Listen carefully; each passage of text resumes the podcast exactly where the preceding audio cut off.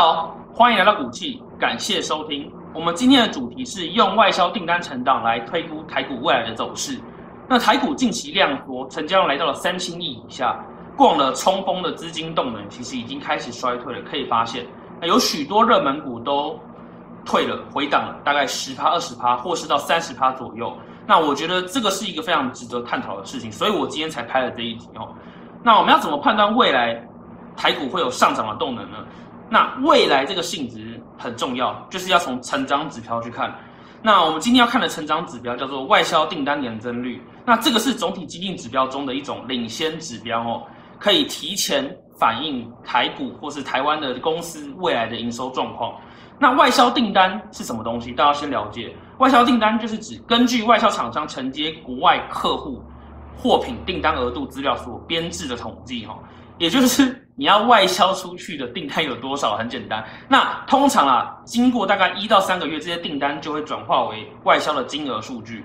也就是说，这些订单真的能为公司转成营收，或是在账面上出现的时候，可能是一到三个月，不一定。对，所以我们可以从外销订单、外销订单先看到未来会有多少钱进来的这个概念啦。所以它是领先指标，就是这个原因。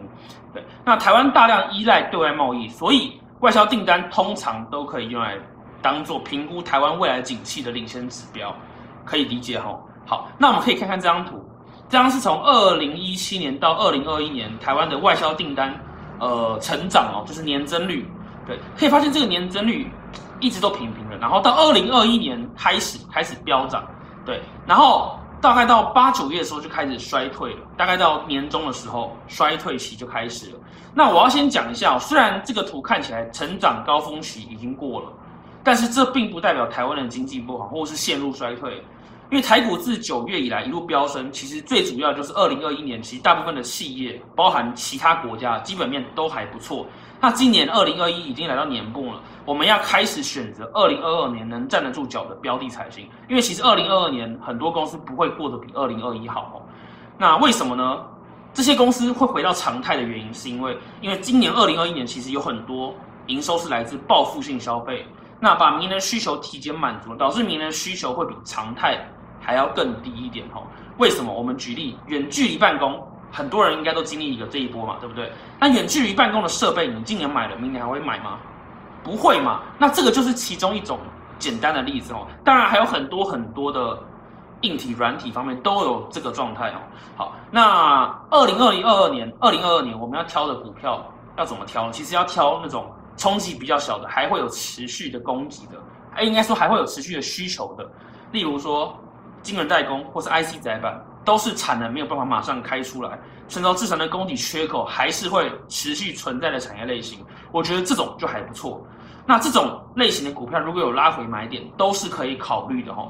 那其他的股票呢？那种二零二二年状态会开始走下坡的，我觉得拉回就不一定要买进来。对，好，那我个人的关注的标的有这几档哦，有有关晶圆代工还有 IC 载板的，有。我举四档为例好了，那这都是我自己有在关注的，那这些都是纯投资经验分享，那投资风险都要自负哦。好，那我标注我关注的四标四点就是台积电二三三零、联电二三零三、星星三零三七，还有景硕三一八九，这个都是有关晶圆代工和 IC 载板的产业类型。